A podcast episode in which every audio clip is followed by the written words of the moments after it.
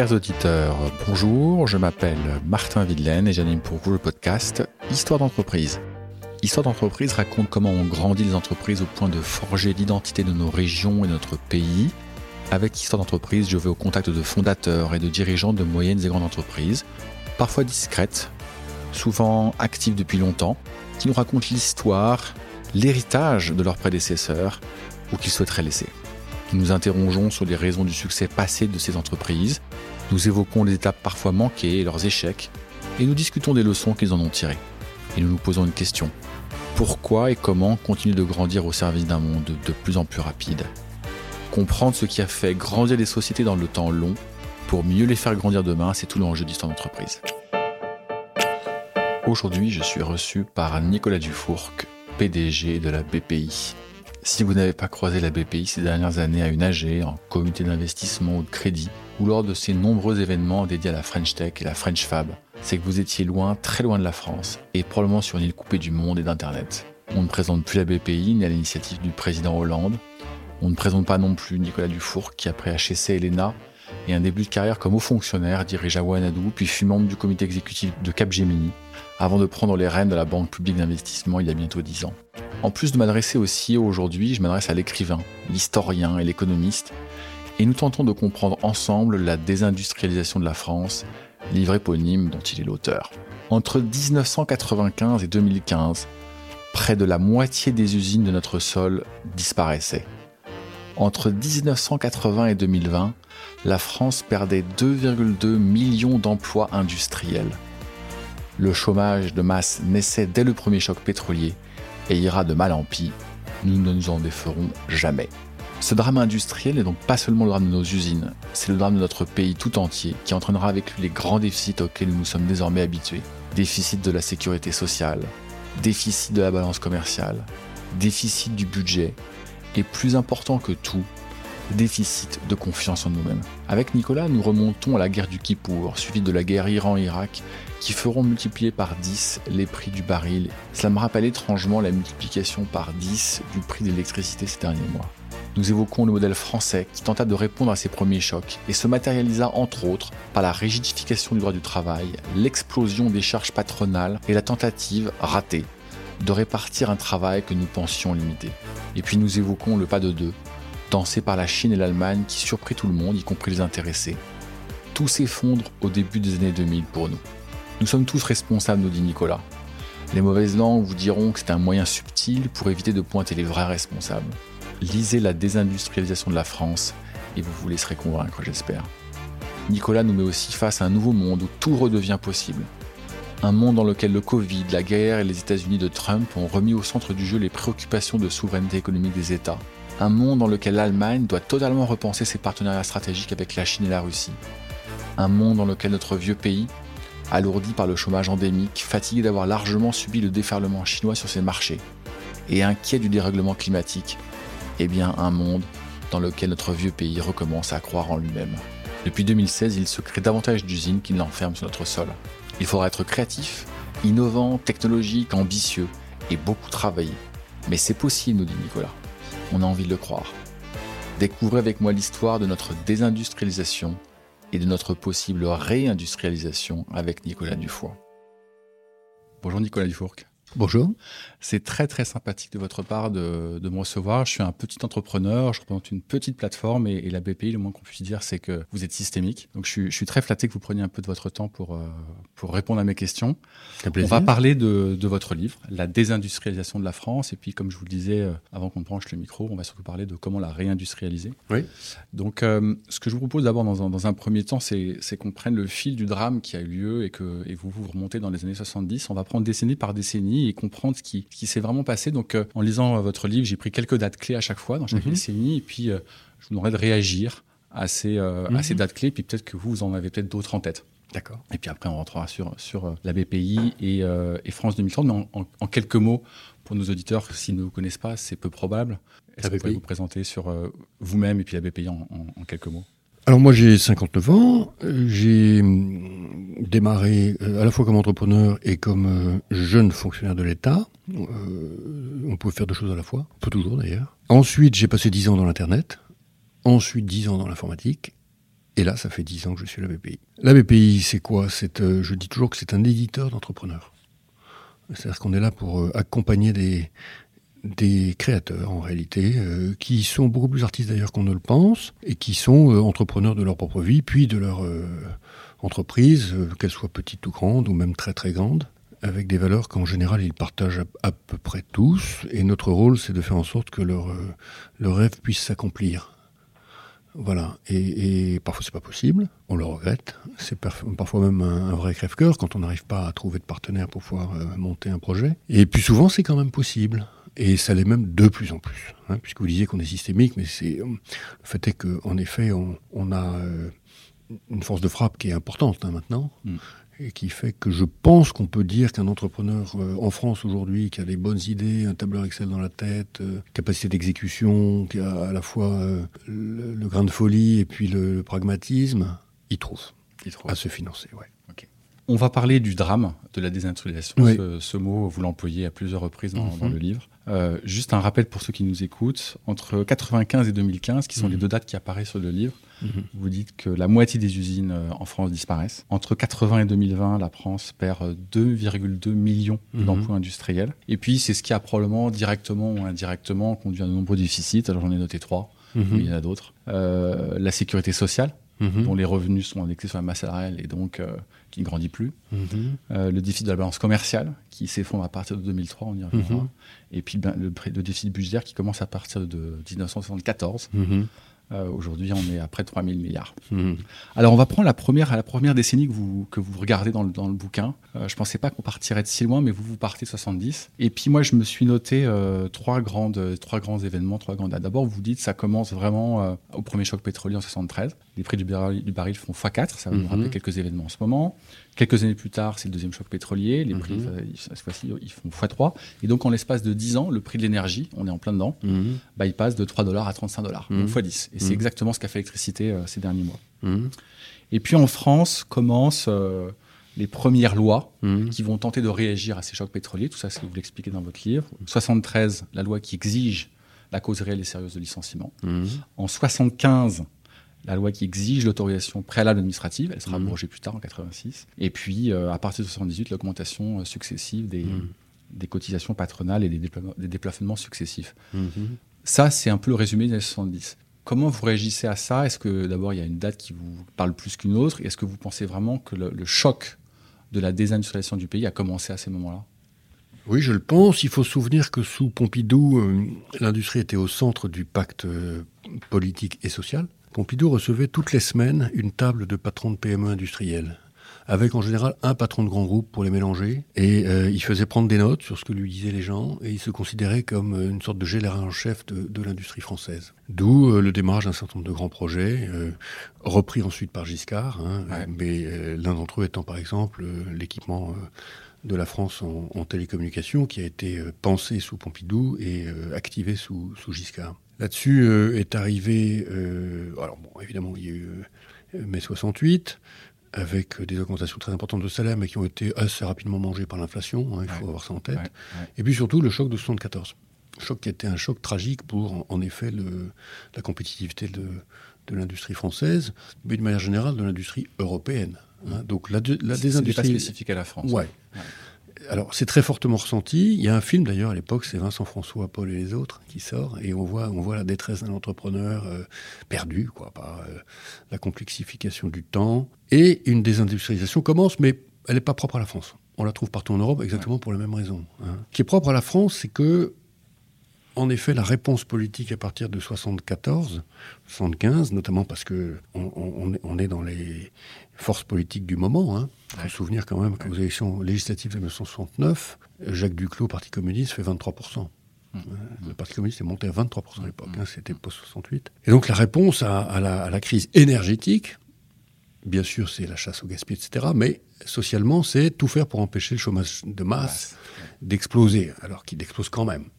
Hein, et donc, c'est les lois que vous avez en effet euh, signifiées et qui démarrent un long processus de rigidification du droit du travail français qui va coûter très, extraordinairement cher dans la durée, jusque aux, lois passées sous François Hollande, qui sont les lois Sapin, Remsamen, El Khomri, Macron, et ensuite les ordonnances Pénicaud. Il a fallu cinq lois Cinq. Et à- auquel on pourrait rajouter la loi sur, euh, la, sur le, le- la rupture conventionnelle. Ça, c'était euh, Mm. sous Nicolas Sarkozy, vous vous souvenez? Ouais. Mais c'est tellement longtemps après. C'est tellement longtemps après. Tellement et là, vous allez euh, vous sauter évidemment euh, 40 ans. Ouais. Mais moi, ce qui me frappe, euh, et là on arrive dans les années 80, Oui. c'est que euh, vous dites plusieurs choses dans les années 80, et moi j'ai l'impression qu'il y y a- deux grands phénomènes qui arrivent dans les 80. Le premier, vous avez commencé à l'évoquer, c'est que la pression fiscale sur les patrons continue d'augmenter euh, depuis, euh, depuis le premier choc. Oui. Vous le dites euh, très, très simplement, jusqu'au. CICE Mm, oui. 2013. Mhm. Donc il faut quand même attendre 40 ans. Et puis, d'autres éléments de rigidification. Vous, vous parlez de la diminution du temps de travail. 81, c'est la cinquième semaine de congés payés. La Oui. semaine passe de 40 à 39 heures en 82. C'est la création de l'impôt sur les grandes fortunes Mhm. en 81. Le déplacement de l'ISF en 95. Donc Mhm. tout ça participe de la rigidification et de l'accroissement de, de la fiscalité, Mhm. à la fois sur les entrepreneurs et sur euh, les, euh, les patrons. Les deux. Oui. Et puis, il y a une date qui, est, qui moi, qui m'a frappé, c'est 1986. Et en 1986, vous dites qu'il se passe deux choses. La première, c'est la suppression du contrôle des prix en France. Oui. J'avais oublié Oui. qu'il y avait un contrôle des prix en France jusqu'en 86. Bon, moi, j'avais 11 ans en 86, Ouais. donc j'étais pas censé savoir, mais je pense qu'aucun Français ne le sait. Oui. En tout cas, pas de ma génération. Et puis, vous dites, dans les années 80, on entre dans une forme de concurrence européenne qui est un peu nouvelle avec l'acte unique. Oui, ça. Vous voulez, vous voulez bien détailler un petit peu ce que c'est que l'acte unique pour ceux qui nous écoutent? Alors l'acte unique, c'est l'acte politique en effet, lancé par euh, François Mitterrand, euh, Jacques Delors. On est à l'automne 86 et euh, ça consiste à créer en réalité le marché unique des biens. Ce qui a déclenché l'acte unique, c'est un, un arrêt de la Cour européenne de justice, à l'époque on l'appelait la, la Cour de justice des communautés européennes, qui est l'arrêt Cassis de Dijon, Ouais. qui était la- la- la- l'arrêt par lequel on ne pouvait c'était quand même une époque, il faut se souvenir, où euh, la France euh, ne pouvait pas exporter de bière en Allemagne. Ouais. Et il en allait de même avec le fameux cassis rouge de Dijon. Et la Cour dit non, euh, maintenant ça se terminé. Et on voit que ces barrières non tarifaires vont tomber. Ils vont. Ouais. Et, et l'acte unique le décide carrément. C'est-à-dire qu'au lieu de prendre à chaque fois 4 ans, alcool par alcool, j'ai Ouais, envie de dire produit par produit pour Ouais. avancer, l'acte unique dit on arrête tout d'un coup. Ouais. Hein, et c'est le, c'est le Ouais. mot unique qui l'emporte. Hein. Du Ouais, coup, marché unique européen, 1er janvier 92, révolution absolument copernicienne, puisque ça veut dire que quantité de- d'entreprises industrielles détenues par des capitaux étrangers qui s'étaient installés en France parce qu'il y avait ces barrières, la seule solution pour faire des affaires en France, dans l'Hexagone, c'était d'installer ces usines là-bas, n'ont plus besoin de le faire, puisqu'il suffit d'envoyer des camions. Il n'y a plus de frontières. Donc là, dans les années 80 et 86, c'est- vraiment le tournant pour moi. On rentre véritablement dans une concurrence qui est à minima européenne, Oui. voire qui permet à des capitaux étrangers Oui. de, de, de vendre sur le marché européen euh, de, par- de partout d'ailleurs. Non, c'est clairement une- c'est assez récent en fait dans l'histoire de notre pays. bah, c'est super récent. Extraordinairement récent, vous avez raison, puisque euh, vous l'avez dit, on était en contrôle des prix et c'est Balladur qui l'a supprimé. Et puis, le secteur bancaire était totalement verrouillé par euh, une pratique de prêt bonifié qui saute à partir de 1994 et qui déclenche la plus grande crise bancaire jamais vécue par le secteur français, beaucoup plus grave que Lehman. On a oublié ça. C'était Ouais, en on a 1994. Ouais. C'était la fin de l'encadrement du crédit, on appelait ça. Donc il faut comprendre que dans les années Mitterrand, finalement, hein, Ouais, la France était encore un pays des années 60 au sens où il était administré. Il était administré par l'État et euh, son droit était d'une rigidité, en particulier du droit du travail, extrême.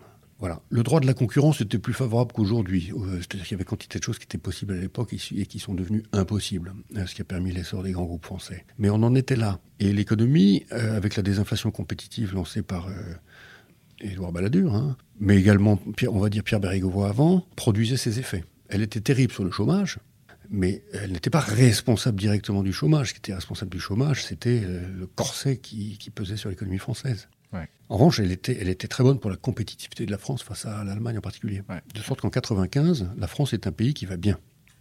Sauf le chômage. Ouais. Alors justement, on arrive dans les 90 et moi, ce qui me freine à 90, il y a effectivement 95 euh, euh, avec le chômage qui va pas. Bon, Mhm. ok, la France vous dit va bien, mais moi j'ai le sentiment qu'on pourrait dire que dans cette année-là, c'est le signal que l'économie planifiée, euh, je sais pas comment il faut le dire, en tout cas, de toute façon, c'est la mort de l'URSS qui se disloque en 91. Et il y a plusieurs dates moi qui me frappent et qui Oui. préparent, Oui. qui préparent les années 2000. Oui. Bon, donc 89, ça, tout le monde connaît la date, c'est la, chute du mur de Berlin. Mhm. Et un an plus tard, arrive la charte de Paris, Oui. euh, où l'URSS de l'époque, mhm. les États-Unis, les pays européens se font plein de petits bisous et se disent on va rentrer dans une économie libérale mondialisée. Et je suis allé, euh, je suis allé voir une citation euh, de cette époque-là. Je le, lis parce que ça n'a que 30 ans, mais c'est tellement d'actualité. Je vous lis. Mhm. Nous, chefs d'État ou de gouvernement des États participant à la sécurité et à la coopération en Europe, sommes réunis à Paris à une époque de profonds changements et d'espérance historique. L'ère de la confrontation et de la division en Europe est révolue. Mhm. Nous déclarons que nos relations seront fondées désormais sur le respect et la coopération. Mhm. On aimerait tellement entendre dire ça aujourd'hui. Ah non, mais c'est un moment éblouissant. Ça s'est passé au centre Kléber, avenue Kléber, qui est de plus devenu euh, l'hôtel qu'il est aujourd'hui. Hein avec une gigantesque table qui avait été construite, quantité de fleurs autour. Euh, d'accord, d'accord. Et euh, Gorbatchev est venu évidemment. Margaret Thatcher est venue et c'était son dernier engagement euh, public international puisque deux jours plus tard, elle était rayée de la carte du Parti conservateur. C'était la fin de son règne. Mais tous les chefs d'État étaient là de la conférence La sécurité et la coopération en Europe, ce qu'on appelait la CSCE à l'époque, les accords de Helsinki. Donc ils étaient très nombreux. Hein. Il y avait même le Canada. bon. et, et tout le monde y a cru tout le monde a cru alors, Fukuyama dit la fin de l'histoire. Hein, mais, à cette époque-là, Gorbatchev est encore euh, euh, suffisamment fort pour qu'on y croit. Hein. on, est à la, on est en novembre 90. Et personne n'imagine qu'en euh, en novembre 91, un an plus tard, Ce serait la, conférence de, Minsk, l'URSS disparaît du jour au lendemain. Hein. c'est impensable. Et donc on est somnambule de l'impensable. On pense que ça va le faire. et on est très heureux. Très heureux. On ne parle pas de mondialisation libérale. Non, mais on sent que, on sent que c'est la fin de l'économie planifiée, bah, c'est l'économie libérale qui va gagner ou qui a gagné. Alors c'est le capitalisme qui a gagné sur le communisme, mais euh, les gens ne sont pas totalement conscients du fait que c'est le libéralisme satchéro-réganien qui va gagner, contre la euh, social-démocratie européenne classique, en tout cas en France. Arrive 94, euh, vous en parlez un petit peu dans votre livre et vous dites la main qui a planché euh, sur le projet pour la France de l'an 2000. Là, on est donc on est, six ans. J'en étais le rapporteur général de cette commission. Euh. Et vous dites, je vous cite, on ne mesure pas la menace chinoise et on regarde la préservation des parts de marché des grandes entreprises aux US et en Europe de l'Est. Notre regard ne regarde pas la Chine, on est en 94. Oui. Ben, en fait, on, est, on, est, toujours un peu sur la bataille d'avant. La bataille d'avant, c'était le Japon. Il faut se souvenir là aussi que le Japon des années 80 faisait extrêmement peur. Il y avait eu l'exposition universelle de Tsukuba, qui montrait que le Japon avait une avance critique dans euh, les hautes technologies. C'était la grande époque de Sony, hmm. de Panasonic, etc. Et euh, l'informatique américaine n'avait pas euh, réellement pris son essor. Donc la tech n'était pas associée à l'Amérique, sauf pour parler des technologies d'armement, on va dire, hein, ou de ITT dans les télécoms, mais rien de la Californie. Hein. Elle était associée au Japon. Et par ailleurs, le Japon était devenu un, un, titan euh, du secteur automobile et était en train de devenir un titan du secteur financier, avec Nomura en particulier. Et donc, on a pu croire en 85, 86, 87 que le Japon allait réellement dominer le monde. Donc, préserver ses parts de marché face au Japon, c'était un acte héroïque, notamment dans les marchés tiers, pas seulement en Europe. Et donc, les gens se sont dit bon, la Chine arrive, on a battu le Japon, enfin, on a réussi à à contenir, le, contenir Japon. le Japon. Euh, on arrivera bien à contenir la Chine. Sauf que la Chine, c'était 20 Japon. Et puis pendant ce temps-là, la France, bah, les cotisations continuent d'augmenter auprès des, entrepreneurs, donc tout va bien. Il y a le chômage qui est là, mais bon, euh, est-ce qu'on combat vraiment? C'est complètement certain. Bah, l'espérance de vie croît de presque un trimestre par an, et pourtant on a passé la retraite à 60 ans. Et donc les déficits s'empilent les uns sur les autres. On commence à faire les réformes. Mm. Première grande réforme, c'est la réforme à euh, Raffarin, si je me souviens bien, celle qui, celle qui crante vraiment euh, les, meilleures économies. Et puis ensuite, il faudra en faire tout le temps. Et puis aussi la réponse à ce, à ce, chômage, en fait, en partie, en tout cas on l'espère à l'époque, c'est le 35 heures. C'est 98 les 35 heures. Alors monte effectivement. on va partager le travail. En fait. Comme il a passé, on va le partager. Exactement. Donc à partir de, 95 monte dans l'opinion publique dirigeante, je vais l'appeler comme ça, hein, euh, c'est-à-dire en fait dans la société française, l'idée que la solution, après tout qu'on n'a jamais tenté, on a tout tenté sauf une, qui est de se dire, euh, bah, le, travail, euh, certains économistes nous le disent depuis des décennies, il est limité. Et donc, comme la démographie est en croissance, eh ben, il faut le partager. Hein, après tout, on l'a partagé en 1936, c'était très bien. Puis on l'a repartagé à nouveau avec les 39 heures. Et bien cette fois-ci, on va faire les 35 heures. et pour Sauf que pour le coup, quand on lit les reportages euh, des interviews que vous avez eus, presque tous disent euh, les 35 heures ont été une mauvaise idée pour l'entreprise. Autant ils disent que le passage à l'euro, bah, en fait, c'est pas vraiment responsable. En revanche, les 35 heures, ils disent Ouais, ça nous a fait mal. Il y a unanimité sur le sujet. Effectivement, les 35 heures étaient ultra complexes pour les, patrons de PME, mais c'est surtout que les 35 heures dégradaient la compétitivité de la France de 11% du jour au lendemain, puisqu'ils étaient payés 39. bien sûr. Mais, au-delà de ça, je pense que ce qu'on ne voyait pas, c'était qu'on était réellement entré dans un, moment de compétition mondiale radicale, encore plus féroce que ce qu'on avait vécu et qu'on pensait déjà ultime dans les années 90, avec, euh, comme je le disais, le Japon et les États-Unis, qui étaient eux-mêmes très agressifs. On n'a pas vu que dans un contexte de guerre, la seule solution, c'est la mobilisation générale des forces, donc c'est la quantité de travail, en fait. On n'a pas vu que, ceux qui allaient l'emporter, c'est ceux qui travailleraient plus. C'est l'époque où la Corée n'est pas encore grand-chose. Hein. 2000, la Corée publie. quatre dragons. Euh. La Corée est un dragon du textile. Bon, mais, mais, personne n'aurait imaginé que la Corée fasse Samsung ou fasse le grand groupe pharmaceutique SK d'aujourd'hui. Bon, mais la Corée a travaillé 70 heures par semaine pendant 30 ans. Et ça, personne ne voulait le voir. Tout le monde trouvait que c'était des petits Coréens, euh, mmh, c'est mmh. normal, etc. Mais non, non, euh, la bataille mondiale, dans ces moments-là, qui sont des moments vraiment critiques, la bataille se joue sur la quantité de travail. Bon, arrive les années 2000, où là, euh, là on comprend ce qui s'est passé et qui a fait tant de mal à nos entreprises et aux industries françaises. Et vous dites, vont avoir lieu conjointement deux, deux éléments. Le premier, c'est l'entrée de la Chine dans l'OMC. Là, on est en 2001. Donc l'OMC qui représente les 20 Japon que vous évoquiez à l'instant. Et puis, euh, c'est l'arrimage de l'Allemagne euh, à, à, l'explosion de la Chine. Et vous dites, en somme, bah, ce sont les, en 2003 lance euh, l'agenda Schröder, les réformes Hartz, le chômage qui base de 12 à 3% en Allemagne. En contrepartie de quoi un certain nombre de, chômeurs en, en Allemagne dans une situation précaire, mais au bénéfice de la compétitivité de l'industrie allemande, mmh. qui, dans le même temps, crée des usines en Europe de l'Est mmh. et va fabriquer pour la Chine, qui vendra euh, mmh. ensuite sur les marchés européens. Vous, voulez bien un peu expliquer cette mécanique parce que ce pas de deux oui. entre la Chine et l'Allemagne, il n'est pas forcément complètement compris. Oui, et alors il n'était pas non plus anticipable. il faut vraiment avoir constamment en tête que l'histoire n'est jamais écrite. Bien sûr. Et parfois elle surprend. Elle a surpris les Allemands d'ailleurs. Il faut dire qu'ils s'étaient, sans le savoir, plutôt bien préparés. Hein les Allemands ont envoyé dans les centres techniques euh, euh, coréens et chinois, très tôt des ingénieurs pour former les jeunes apprentis à leur machine à eux. Mhm. Donc c'était brillantissime. Comme, euh, bon. Ça n'a pas dû représenter quantité d'ingénieurs. Ils ont dû envoyer, mais, je sais pas, on va dire 50. Mais ça change tout. C'est-à-dire qu'ensuite, vous plantez une graine. Mhm. Ce que les Allemands n'avaient pas prévu, c'est que la Chine, de cette époque-là, hein, post-Tiananmen, serait une Chine hyper darwinienne. C'est-à-dire que, pas du tout euh, comme la Chine d'aujourd'hui, c'est une Chine dans laquelle, euh, sur chacun des produits, n'importe lesquels, on permettait, enfin le Parti communiste chinois permettait à 30 entreprises de naître. Pour faire la même chose, strictement le même produit. Et puis, que le meilleur gagne. Sauf que les 30 entreprises achetaient aux Allemands la même machine. Et, c'est pour, ça, et c'est pour ça que le, le, chiffre d'affaires de la machine-outil allemande explose littéralement. C'est-à-dire que non seulement il chevauche la croissance de la Chine, mais il chevauche le darwinisme absolue de cette économie-là. Hein. Vous, avez des, centaines d'entrepreneurs le couteau entre les dents, en concurrence les uns avec les autres, chinois contre chinois, qui veulent les meilleures machines allemandes pour battre le, chinois d'à côté, hein, et pas l'allemand. Et voilà. Et donc, euh, c'est à partir de là que les choses s'envolent.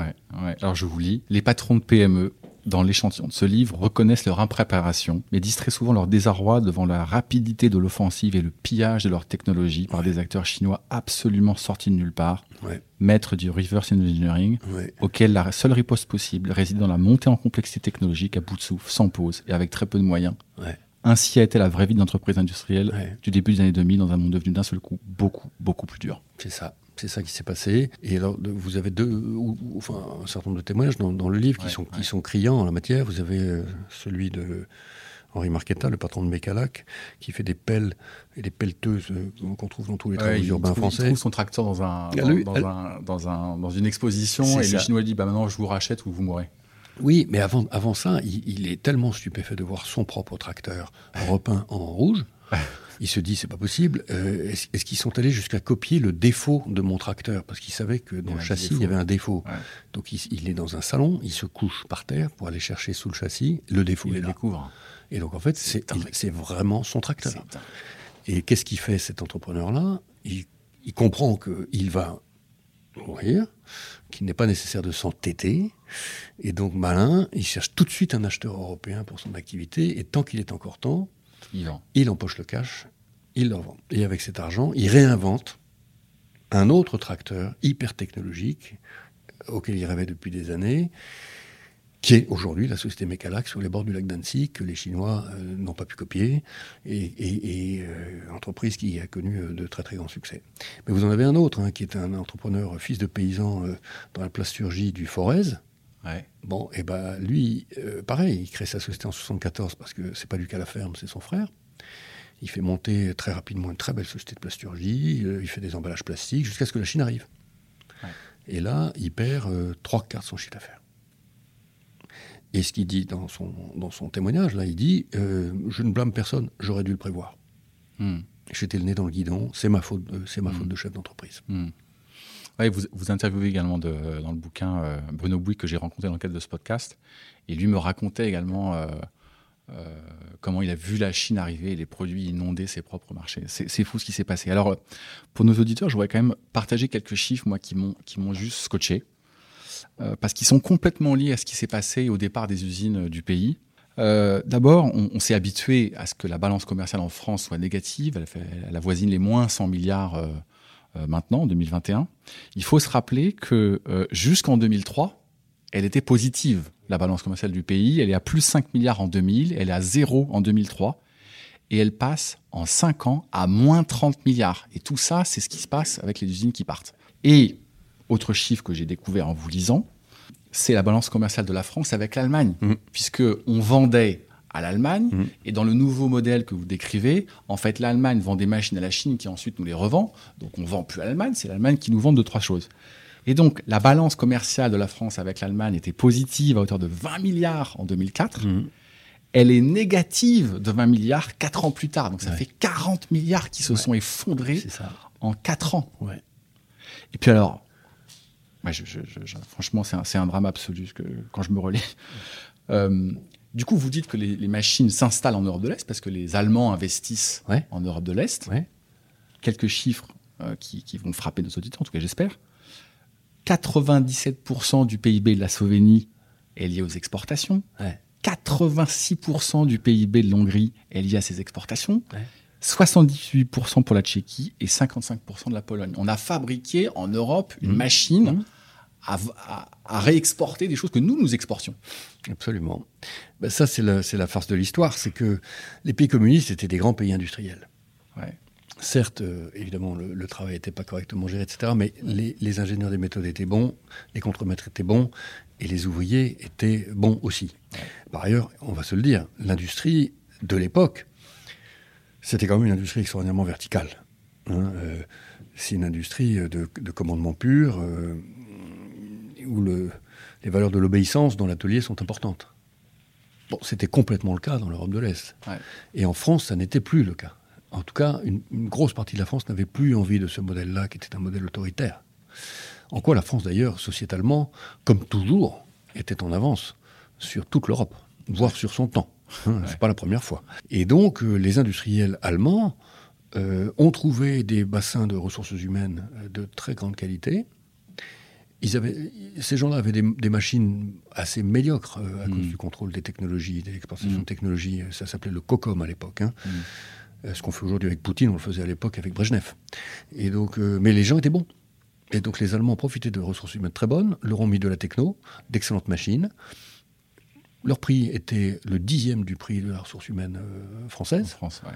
Et donc, voilà. c'est- Et, et- et pour les Français, c'est la même chose. À chaque fois que la question se posait de savoir, j'ouvre une usine, est-ce que je l'ouvre en France ou est-ce que je l'ouvre en Pologne? Ben, Il n'y avait aucune raison de en débat, France. Il n'y a aucun débat possible. Voilà, donc ce, ce clôt cette, euh, cette période de- de- du pas de deux entre l'Allemagne et la Chine. Je conclus avec, les, avec vos mots encore. hein. L'Allemagne profite à la fois de marges augmentées par sa dévaluation interne, des effets du bond en avant accompli par sur l'automatisation bien avant tout le monde, du succès de sa montée en gamme dans les années 90 et enfin et surtout de l'explosion du marché chinois sur lequel il est en prise directe. C'est ça. C'est ça. Et c'est là que vraiment se joue notre, notre drame. Ouais.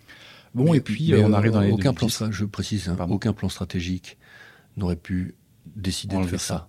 ça. Ouais, N'aurait ouais, pu c'est- décider de faire ça en C'est Allemagne. toujours facile à posteriori de dire on aurait C'est voilà, c'est ça, c'est- il faut avoir ça en tête. Sauf que quand ça se produit sous vos yeux, normalement, vous devez changer. Ouais.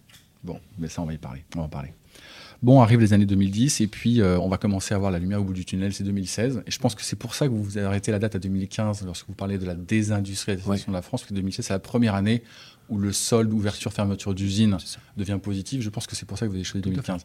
En revanche, j'ai pas compris pourquoi vous avez choisi 95 pour, euh, pour initier ce cycle, alors que dans le bouquin, vous, vous commencez dans les 70. Pourquoi c'est Oui. 95 dans Parce, votre tête parce que, parce que en, fait, en fait, ce qui m'a intéressé, c'était euh, la deuxième désindustrialisation, donc 95-2015, D'accord.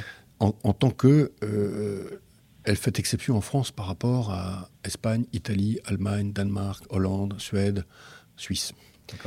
Tous ces pays n'ont pas connu la deuxième vague de désindustrialisation. Donc, pourquoi est-ce que nous, on l'a connue? En revanche, ils avaient tous connu la première. D'accord. Il y, avait, il, y avait, il y avait du charbon au Luxembourg, euh, il y avait de l'acier en Belgique, euh, tout le monde a connu le drame des années 70.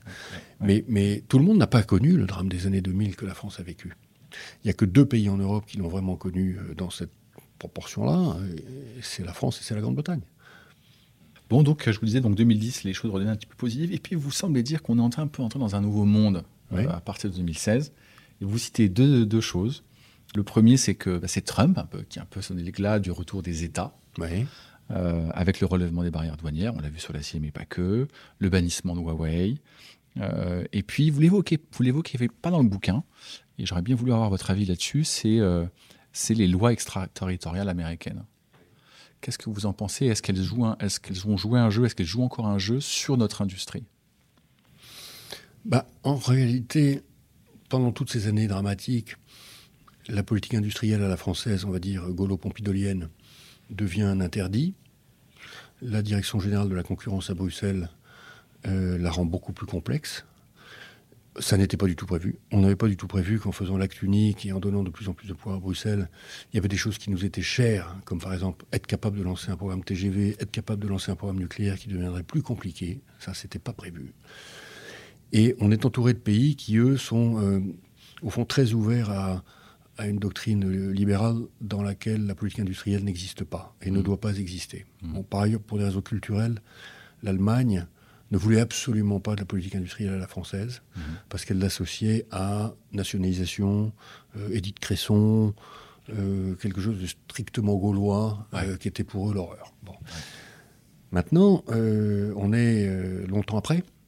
La politique industrielle revient en, en grâce. Ouais. En Mais de- 2019, mais depuis- l'Allemagne a produit un document, pendant que je vous ai coupé, Voilà. document de stratégie industrielle Exactement. nationale, 2019. Voilà. Et donc, et donc qu'est-ce qui s'est passé. Il s'est passé plein de choses à la fois. Il s'est passé effectivement le retour des hommes forts, voire des dictateurs. Donc Xi Jinping, que personne n'aurait imaginé. Tout le monde pensait que la Chine allait avoir un, un état-major du Parti communiste qui serait de plus en plus, euh, on va dire, euh, de l'ordre de l'empire libéral, Ouais. alors que c'est l'inverse qui se passe. On est passé à l'empire autoritaire.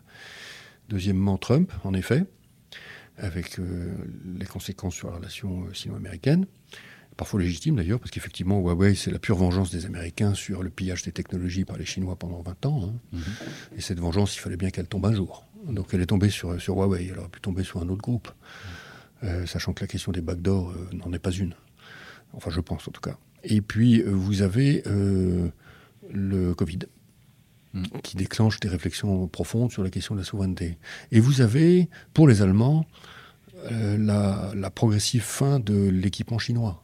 Donc, euh, on chevauchait le cheval allemand, euh, chinois, pardon. Ouais. Il va falloir qu'on chevauche peut-être autre chose. Et puis, on s'aperçoit que euh, bah, on a choisi des partenaires stratégiques qui sont tous les deux rogues, c'est-à-dire Poutine et Xi Jinping, que c'est dangereux pour l'avenir. Donc, il va falloir à nouveau recompter sur soi-même. D'où le document de Maillard de 2019, qui est un document de pure politique industrielle à la française, Ouais. gaulo-pompidolienne. hein. Euh, ce qui, là aussi, euh, n'aurait jamais été imaginable euh, 15 ans plus tôt. Donc on en est là. On est, on est maintenant euh, à l'inverse du début des années 2000 où, euh, à la table des membres de la communauté européenne, tout le monde se tournait vers la France en disant surtout, soyez gentils, ne nous parlez pas de politique industrielle. Là maintenant, c'est l'inverse. C'est l'inverse, ouais. C'est-à-dire que Ouais. tout le monde veut faire sa politique industrielle et l'Union, donc euh, la Commission européenne à, Bru- à Bruxelles, essaye de rassembler ce troupeau de chats Et de faire un objet unique. ouais. pour, pour que pour que euh, on fasse pas tous la même chose quoi hein. d'où euh, la loi sur les semi-conducteurs euh, les tentatives de rassemblement sur le spatial etc mais bon la vérité pour nos auditeurs c'est que la compétition entre nous français Et- allemands belges euh, néerlandais etc est féroce Est-ce que vous pouvez nous raconter un petit peu ce que fait la BPI pour contrer tout ça? Bah, La BPI, elle, est, elle, est, elle a chevillé au corps la conviction que tout passe par l'intelligence de l'entrepreneur pour peu qu'il trouve les moyens d'accomplir son rêve. C'est pas Washington qui a décidé que Elon Musk allait exister. Hein. Sauf que quand il a décidé d'exister, l'infrastructure lui permettant d'accomplir son rêve fou était là. Et donc euh, notre rôle à la BPI, c'est ça. C'est que les entrepreneurs dont je souhaite qu'ils aient des rêves fous, et plus fous, hein, euh, souvent j'ai l'occasion de dire que les entrepreneurs européens, pas seulement français, ne sont pas assez fous. Et eh bien, euh, quand ils ont ces rêves-là, ces grands fantasmes, nous, on se, glisse dedans et on fait tout pour pouvoir les accomplir. Et, spécifiquement sur l'industrie bah, sur l'industrie, euh, au fond, ce qui résume ce qu'on fait, euh, c'est le, plan France 2030. Donc France 2030, euh, les pouvoirs publics ont isolé 47 verticales industrielles dans lesquelles il y a tout ce que vous pouvez imaginer. ça va du quantique au textile en passant par les produits biosourcés, mm. l'agroalimentaire sans, sans, sans bœuf décarboné, etc. Bon, quantité de choses. À chaque fois, nous, notre rôle, c'est de développer des écosystèmes d'entrepreneurs qui sont euh, soit des startups, soit des PME, soit des ETI, euh, travaillant plus ou moins avec des grands groupes, etc., que nous allons euh, financer bottom-up. Super. Alors, j'en ai une question qui n'est pas forcément supérieure, mais il faut que je la pose quand même, parce que j'ai regardé un peu les chiffres, et donc France 2030, c'est 54 milliards sur 5 ans. Non, mais c'est sûr que c'est beaucoup moins qu'un certain nombre d'autres. c'est vrai. Et en fait, j'allais comparer avec le PIB de la France, c'est 3 000 milliards, le budget, c'est 600 milliards, donc on est à 50 milliards sur 600 milliards et 50 milliards sur 5 ans. Bien sûr, bien sûr. Donc, euh, je, me. Et c'est très bien, c'est super, il faut des initiatives et il faut y aller. Je me demande personnellement si tout ça va avoir un impact structurel sur le pays Oui, moi je pense que oui, euh, parce que ça, déclenche des effets multiplicateurs quand même. Hein. Typiquement, BPI France ne fait jamais un crédit s'il n'y a pas une autre banque qui en fait un, ne met jamais de fonds propres s'il n'y a pas un autre groupe de fonds propres qui, qui, met sa cote part. Donc l'effet multiplicateur, il est euh, sur les fonds propres de l'ordre de 3, euh, sur certaines catégories de fonds propres de l'ordre de 5 même, hein. et sur le crédit, il est de l'ordre de 3. Bon, ça fait beaucoup. Le facteur limitant aujourd'hui, hein, vous savez, c'est plus le nombre d'entrepreneurs et, de, et de projets. Que, les fonds euh, Que les fonds, hein. Alors maintenant qu'on parle, il nous reste euh, un, gros quart d'heure pour parler un petit peu de, ce qu'on peut encore faire et de ce, que, de ce que peut faire le pays pour se réindustrialiser, parce que la BPI euh, apporte une partie des réponses, mais, mais pas tout. Oui. Et j'ai essayé de, de, de, structurer tout ça en trois, trois volets. J'appelle ça la tête, le corps et le cœur. Alors vous parlez beaucoup du cœur, vous dites qu'il va falloir qu'on s'y mette tous, on peut peut-être commencer par là. Vous dites qu'il faut réconcilier les Français avec l'industrie concrètement, il faut, qu'on fasse quoi pour les réconcilier avec l'industrie? D'abord, il faut tuer la marque Zola, une bonne fois pour toutes, la cheminée, la cheminée, qui fume, euh, les, grandes grèves, les lockouts, les pneus qui flambent, etc. Donc, euh, c'est pour ça qu'on a créé la marque euh, la French Fab, comme on avait créé la marque la French Tech. Alors, anglicisme, pourquoi? Parce que l'industrie, ça s'exporte à 98%, donc autant qu'on parle la langue du monde tout de suite. Ensuite, il faut bah, tout simplement donner envie aux, aux jeunes d'aller euh, y travailler, c'est-à-dire leur, faire comprendre que l'industrie, c'est résoudre des problèmes ultra complexes, c'est euh, beaucoup plus qu'honorable comme métier, puisque c'est aussi difficile qu'un jeu d'échecs à trois dimensions, hein, de, de, faire fonctionner une usine qui sort des produits impeccables, qui vont satisfaire le monde entier et faire la fierté de la France. C'est des usines qui sont elles-mêmes de plus en plus euh, digitales, électriques, décarbonées, qui ressemblent à des salles blanches. Mmh comme celle que j'ai inaugurée cette semaine d'ailleurs à, Angers, l'usine de la Croix Electronics. Euh, c'est des, des lieux où euh, travaillent à la fois euh, l'esprit et le corps. C'est-à-dire que vous passez pas votre vie devant un ordinateur avec une souris. Hein. Euh, un peu comme j'ai toujours dit, comme, comme un, laboratoire de, de, chef gastronomique. Hein. Au fond, c'est la même chose. Mm. Vous avez vos yeux qui travaillent, vos mains, votre tête, euh, tout doit fonctionner, le tout euh, quand même dans une certaine urgence, avec des process. c'est chaud, quoi. Hein. Et, c'est hyper satisfaisant quand, quand, ça fonctionne. Une usine qui marche, c'est c'est un bel objet, quoi. Un bel objet. Et, et, honnêtement, je passe mon temps dans les usines françaises d'aujourd'hui. Hein les usines successful, avec des produits euh, qui, qui sont euh, demandés, désirés, eh ben, les salariés sont hyper fiers. Hein. hyper fiers. Bah, évidemment, hyper fiers. Bon, mais une fois qu'on aura euh, remontré un peu plus les usines dans les médias en disant regardez, l'usine elle est propre, elle est nickel, il y a des robots, c'est digital, c'est tech, vous allez vous éclater. on, sent bien que ça, ça va participer du cœur. Vous évoquez aussi le problème de, de l'éducation, l'éducation nationale. Oui. Et vous dites qu'il faut réformer l'éducation nationale pour qu'elle-même, elle participe, pas seulement pour apporter les compétences, parce qu'il y a un énorme déficit de compétences, ça vous l'évoquez également, mais qu'elle euh, elle ne voit pas l'usine comme l'objet de Zola. Oui, c'est ça.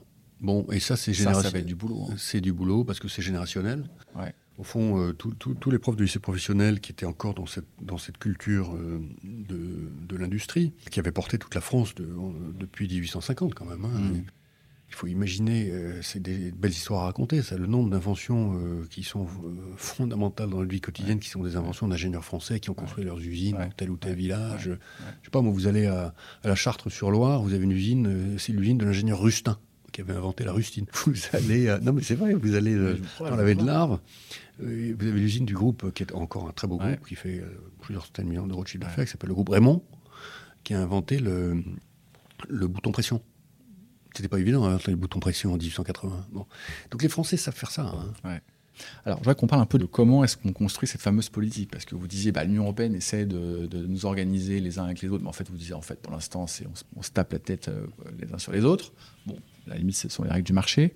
Mais comment est-ce que en 2022, mhm. on construit et qu'on garde, au fur et à mesure que les gouvernements, les chefs d'État et l'Assemblée changent de couleur, une politique industrielle sur 5, 10, 15 ans, comme l'Allemagne a su le faire l'Allemagne n'a pas fait de politique industrielle. Non, pardon, je, me, je, reprends. L'Allemagne a gardé la même politique sociale pendant dix ans entre, depuis, entre Schröder et, et, Merkel. L'Allemagne a tenu sa compétitivité salariale dans des, dans des conditions que personne n'avait jamais vécues et là, là encore, euh, qui ont surpris tout le monde pendant 20 ans. Hein. Non, là, il faut, euh, j'ai envie de vous dire... Euh, Moi, c'est ça qui me préoccupe. Tout tenir à la fois, c'est-à-dire la compétitivité, coût, il faut surtout pas croire que c'est elle qui va nous sauver, parce qu'on aura beau euh, tenir les salaires, tenir les salaires, tenir les salaires, même dans un contexte inflationniste, ça ne suffira jamais. Euh, il faut euh, automatiser l'industrie française. On a un gros retard de robotisation, mais il ne faut surtout pas croire que c'est parce qu'on aura rattrapé ce retard en robot que ça va régler le problème, parce que les, les, Vietnamiens sont en train de robotiser massivement leur économie, donc le sujet n'est pas là. Il faut innover. Il faut de la science, il faut des ingénieurs, il faut toute la fécondité française, dont je parlais tout à l'heure. Hein. Il n'est pas du tout exclu que ce soit la France qui euh, atteigne la première, la suprématie quantique, par exemple. Mhm. Parce que nos start sont exceptionnels, ils sortent. On a quand même des gens que les autres pays n'ont mhm. pas. Mhm. Il faut avoir euh, notre, notre science, notre formation scientifique, etc. Elle est, elle est incontestable. Et, là, et, on a une masse critique de savoir que ces pays-là n'ont pas ou peu. Pas encore. Hein. Et donc, euh, tout va passer par là. Hein. Tout va passer par là. Oui, mais Nicolas Dufour, moi, ce qui me préoccupe en vous écoutant, c'est que vous êtes le bras armé euh, d'une politique qui est publique. Euh, vous faites votre job. Monsieur Macron s'est reconnu par plusieurs chefs d'État et chefs d'entreprise. Il a quand même fait beaucoup de choses. Bon, mais vous avez été nommé sous Hollande. Et puis, demain, ça pourra rechanger. Et donc, qu'est-ce qui nous dit que demain, la, BPI, elle est née il y a très peu de temps mhm. Qu'est-ce qui nous dit que dans 3, 4, 5, 10 ans, euh, on ne va pas avoir un nouveau chef d'État ou un nouveau chef de gouvernement qui dit Bon, à la BPI, vous avez bien bossé, euh, bon, euh, vous êtes trop présent, que sais-je Ou on va arrêter d'accompagner tel ou tel mécanisme de soutien à ces mhm. entrepreneurs. Comment est-ce qu'on s'assure que dans une démocratie comme la nôtre, mhm. même quand on est plutôt à droite, plutôt à gauche, plutôt vert, plutôt bleu, bah, il y a une forme de constance Est-ce qu'on peut, est qu'on peut créer des lois programmatiques? Et ce serait quoi l'outil? Alors, les, politiques reflètent la nation. Et donc, euh, la question, c'est celle des préférences collectives de notre pays. C'est aussi pour ça que j'ai écrit ce livre-là. C'est pour que chacun soit mm. en face de ses responsabilités d'une certaine manière. Ce sont les préférences collectives de la France qui ont tué l'industrie dans les années 2000. tout le monde s'y est mis, c'est ce que je dis. Tout le monde a ses empreintes digitales. Ça sert à rien de pointer du doigt je ne sais qui, euh, les riches, les pauvres, euh, les patrons, les syndicats. C'est pas le sujet. Tout mm. le monde. Et donc, il se trouve qu'aujourd'hui, il y a un consensus national sur le produire en France. Depuis la crise des Gilets jaunes, en fait, hein, mmh. renforcé par mmh. le Covid et renforcé par tout ce qu'on s'est dit tout à l'heure. Et donc, euh, bon, la question que vous posez, c'est combien de temps va durer le consensus national sur le produire en France? Voilà. Moi, je pense que ça va durer longtemps. Je pense que ça va durer longtemps parce que on, a face à nous des, des, grands programmes de rééquipement de la France autour euh, de l'énergie. Donc ça, c'est le nucléaire et c'est les, énergies renouvelables. Mmh. autour de, toutes les technologies de défense, parce qu'on est parti pour un monde de guerre qui va durer plusieurs décennies devant nous. Ça, ça fait l'unanimité. Or, si vous voulez avoir ces deux industries qui sont les, les, les c'est l'alma mater de l'industrie, l'industrie nucléaire et l'industrie de défense. Vous avez besoin d'avoir une industrie tout court. Voilà. Et sachant qu'une industrie fondamentale, qui est d'ailleurs transverse à ces deux-là, qui est l'industrie du semi-conducteur, la France est très forte. Hein. On a préservé ça. On a peu évoqué le droit du travail. Vous pensez qu'il faut qu'on réforme en profondeur ce droit du travail ou tel qu'il est finalement euh, le sujet il n'est pas là? C'est un sujet mais le, sujet il est ailleurs. Vous l'avez dit, c'est l'innovation, c'est la tech, que sais-je. Oui. Non, je pense que sur la question de la, la flexibilité, c'est l'équilibre des droits entre le salarié et l'employeur. On a fait de gigantesques progrès avec les cinq lois qu'on a citées tout à l'heure, mhm. et que ça n'est plus, ça n'est plus euh, la priorité. Ce, point-là, hein, c'est-à-dire le, le, code du travail. Bon, L'inspection du travail, elle est, elle est, protégée par les conventions de l'OIT avec des protocoles additionnels que nous avons signés et que d'autres pays européens n'ont pas signés. Donc là aussi, on a surtransposé les normes et euh, on s'est mis dans la difficulté. Mm. Bon, donc la question est euh, quand est-ce qu'on décidera de revoir notre adhésion au protocole additionnel de la Convention de l'OIT, de manière à ce qu'on soit, euh, à soit un peu plus réaliste dans la manière dont on traite les entreprises sur la question du droit du travail en local. Voilà. Euh, donc ça, tous les entrepreneurs le demandent, évidemment. Je voudrais vous lire quelques lignes de votre conclusion de la première partie avant les témoignages. ça, ça, préparera la, mon avant-dernière question. En bref, il faut tirer froidement et collectivement les leçons de notre, notre histoire récente. Pardon. Pratiquement, il faut continuer de réformer l'État en maîtrisant la dépense publique et en poursuivant avec énergie le changement de culture dans les services déconcentrés, si puissants face à nos PME et ETI. Il faut accélérer la formation des entrepreneurs et leurs collaborateurs à la mesure de ce que font les Chinois qui s'apprêtent à former 80 millions de salariés de l'industrie à la montée en gamme pour compenser l'augmentation des coûts salariés. Et il faut concentrer les efforts sur les produits à forte composante en innovation technologique, résister à la tentation de privilégier ce qui brille et faire descendre la tech française dans nos PME. Enfin, il faut réconcilier durablement la France avec son industrie. S'il y avait une chose, une seule, Nicolas Dufour, qu'on n'a pas encore lancée, hmm. et qui, d'après vous, il faut impérativement faire pour que notre industrie redémarre dans les 5, 10, 15, 20 prochaines années, une seule, ce serait quoi? Alors, il y a, euh, un travail qui est en train d'être fait à Bercy, à la Direction générale des entreprises, euh, sur une loi dite de simplification, permettant à des usines de monter, sans, qu'on soit obligé d'attendre plusieurs années, l'épuisement des recours, notamment d'associations locales qui ne veulent pas voir une usine même magnifique, faite par un architecte splendide, mmh. s'ériger dans le village. Voilà. Hein. Donc cette loi, elle est très importante. Ça, vous pensez que c'est très important C'est une loi qui suit un rapport qui a été fait par un député qui s'appelle le député Casbarian. Et ça, c'est absolument fondamental parce que on voit bien que la, réindustrialisation, euh, ça va être une course contre la montre pour pas perdre notre énergie et notre espérance dans euh, nos capacités à, à, l'emporter. Hein. Euh, et l'énergie, bon, ça se renouvelle fort heureusement, mais ça se pompe aussi. Hein. Et, ce, euh, je pense que j'ai eu l'occasion de le dire dans diverses instances, y compris d'ailleurs euh, auprès d'inspecteurs de l'éducation nationale qui m'ont euh, interviewé la semaine dernière. Mm. Je pense que l'État doit être un État marchand, au sens où il doit cesser avec les industriels d'être un État gendarme. Claire. Le mot de la fin, Nicolas Dufourc, sur, sur, sur, notre entretien pour s'adresser à ceux qui nous écoutent. Ce sont les chefs d'entreprise, ce sont des indépendants, ce sont des décideurs. Oui. Et le, le mot, le mot c'est encore une fois, on fait, on fait partie d'un tout, tous. Euh, et ce tout, il faut le forger, il faut le modeler. On ne peut pas imaginer que le tout, qui s'appelle la société française, aille dans le sens de vos intérêts si vous n'êtes pas vous-même hyper actif et même vociférant. On est dans une démocratie de, compétition, euh, des vociférations en fait. Hein. Et donc pendant des années, ceux qui étaient pro-service anti-industrie, euh, euh, on n'entendait que. Et, on peut dire que pendant toutes les années 2000, l'industrie française dépressive s'est cachée. Hein, euh, et elle s'est réduite en silence. Et donc, pour moi, la clé du succès, c'est que dans les dix ans qui viennent, l'industrie française soit euh, hyper vocale, euh, pas seulement d'ailleurs pour, pour euh, critiquer, dénoncer, etc., dissuader, non, mais pour donner envie.